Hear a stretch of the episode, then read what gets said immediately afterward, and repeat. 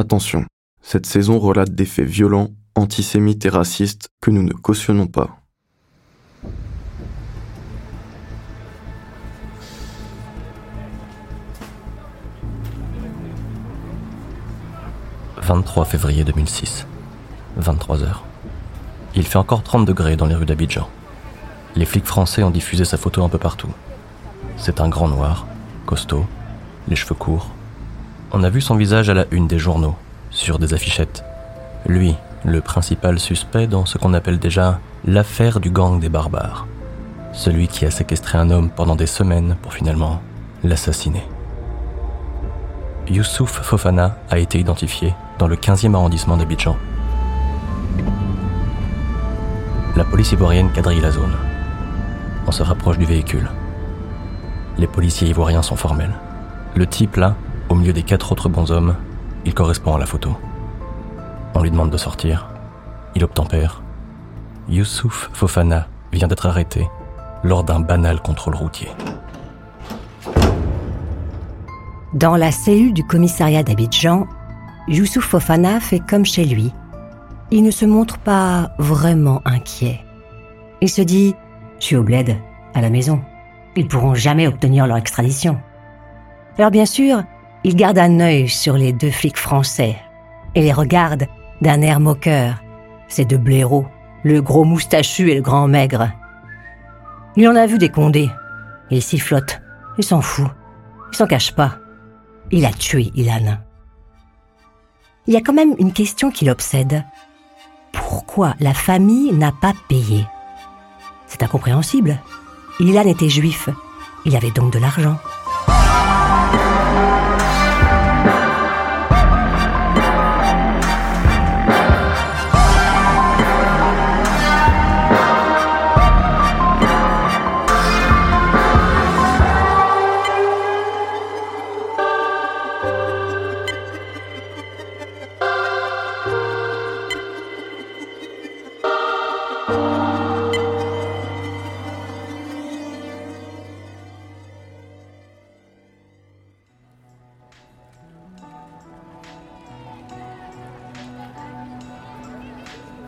Youssouf Fofana naît en 1980 à Paris. Il grandit dans le 12e arrondissement. À la maison, il y a sept enfants. Le petit Youssouf est sage, ne pose pas de problème, mais il a quelque chose de différent. Il bégait. Cela va devenir pour lui une source de colère, d'incompréhension. Plus tard, une envie de violence grandit en lui. Il devient mégalo. Il rêve de grandeur, il se voit comme un futur grand, comme un boss. Forcément, ça ne passe pas avec les profs. Plus tard, la famille déménagera à Bagneux, dans un immeuble HLM, plus spacieux, avec plus de chambres pour les enfants, et plus de mauvaises rencontres pour Youssouf. Au commissariat de Bagneux, un adolescent vient porter plainte, accompagné par ses parents. Il raconte qu'au collège, un élève le harcèle. Il l'a même raquetté. Ce type, il est grand, il est costaud, il fait peur à tout le monde. Le policier demande s'il connaît son nom. L'adolescent hésite et dit, à demi-mot, Youssouf Fofana. Mais ne dites pas que c'est moi qui l'ai balancé.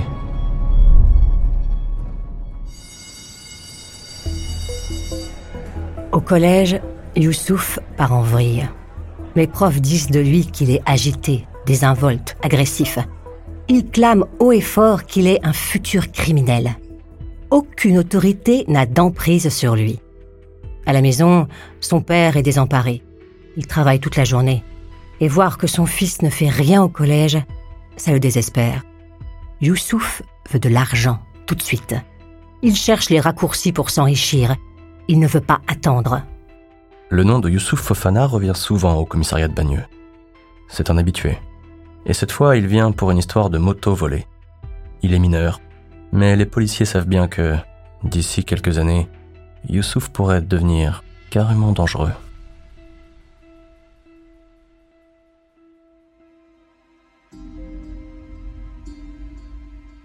À force de faire des conneries, Youssouf Fofana est suivi par les éducateurs et éducatrices de la protection judiciaire de la jeunesse. Depuis 1995, il a l'obligation d'aller à des rendez-vous réguliers. Mais ça le gonfle. Il ne vient jamais. L'éducatrice ouvre la porte. Youssouf Fofana avance en traînant les pieds. Il la regarde à peine, il joue au con.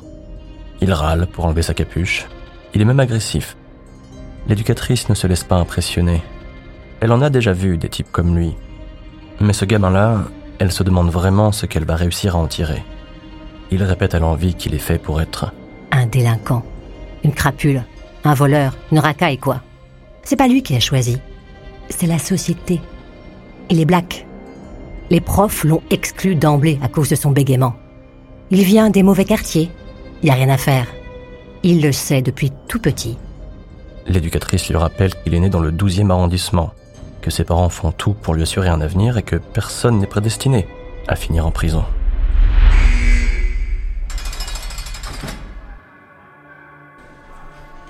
Il suffisait d'atteindre la majorité pour que Youssouf puisse aller en prison. Derrière les barreaux, il sombre, toujours plus bas. Son esprit n'est plus qu'un mélange de sentiments obscurs. Youssouf est écrasé par la rancœur, l'apathie, la colère. La violence devient son unique langage. Il se transforme en une bête sauvage, un animal de plus en plus incontrôlable.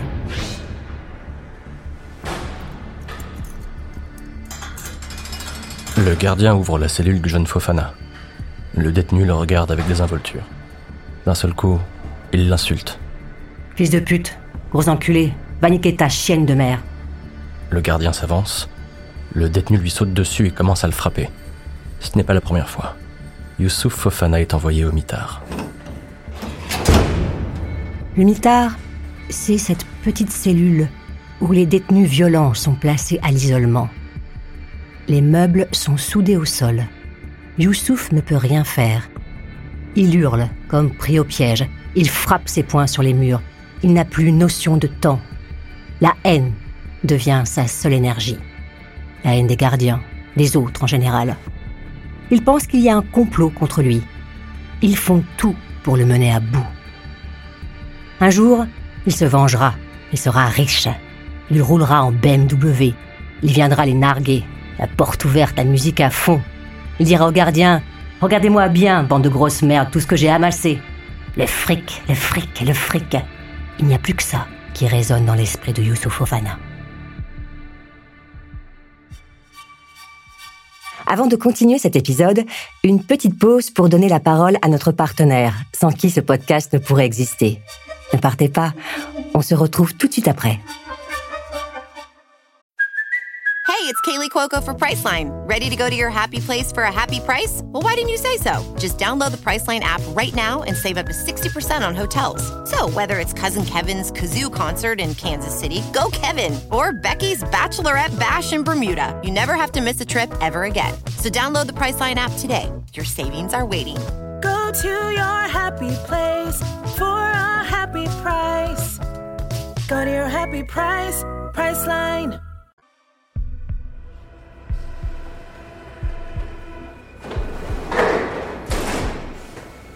Juillet 2002.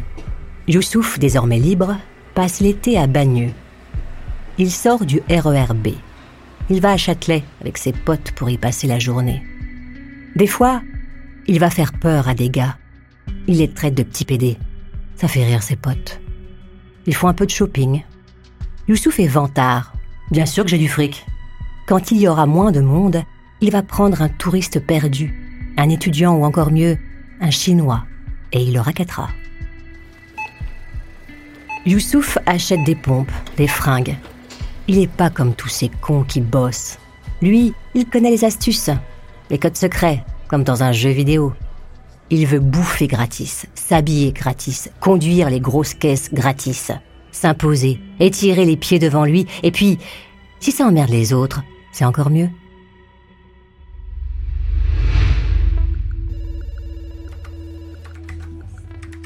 Quelques années plus tard, le commissariat de Sceaux accueille un homme qui vient porter plainte. Il s'appelle Philippe. Il est le directeur financier de l'entreprise Pierre Import. Il se fait harceler par un inconnu. Le type a même fait exploser un cocktail Molotov dans son jardin. Il le menace par courrier et veut lui extorquer de l'argent. À Sceaux, Youssouf et son pote se mettent en scène devant la baraque d'un mec blindé. Vas-y, filme, dit Youssouf. Il fout sa cagoule et se lance. Nous sommes Armata Corsa. Avec son pote, il s'éclate de rire. Youssouf a de l'imagination. La police de Sceaux reçoit des plaintes similaires à celles de Philippe. C'est souvent un type avec une cagoule, qui tient un lance-roquette ou une arme de poing. Les revendications ne sont jamais les mêmes, mais il s'agit bien du même groupe d'individus, qui ciblent les patrons et les notables des environs. Youssouf joue à faire peur. Il n'arrête pas. Menace de nombreux habitants des quartiers chics de Sceaux, à coups de lettres, d'emails, d'appels anonymes. Cette fois, il se fait passer pour... Le Front de libération de la Palestine. Parfois, c'est un groupe de rap, Mafia Quinfri. Les messages envoyés ne sont pas toujours très clairs. Vous venez de recevoir l'annonce du déclenchement de la mort qui prendra effet 24 heures après réception. La police enquête, mais n'a pas de piste. Aucune victime n'aura payé. Bientôt, les menaces disparaissent.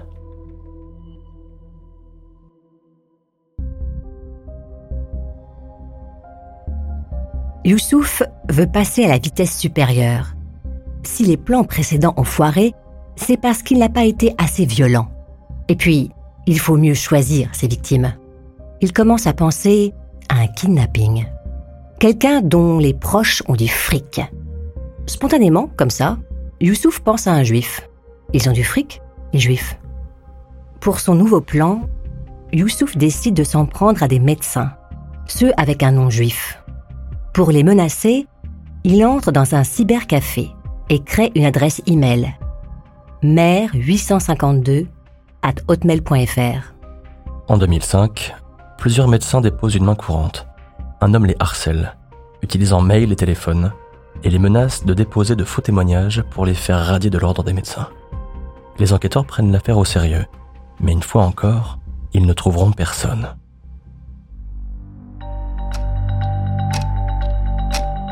Youssouf n'arrive pas à dormir. Sur son ordi, il mate du diodo. Il se dit Putain qu'il est bon. Il le fait tellement marrer. Et ce qu'il préfère, c'est quand Diodo commence à parler des Juifs. Youssouf en tire ses propres conclusions. Lui aussi, il fera un fuck au peuple élu. Il imagine son futur plan, le plan séquestration.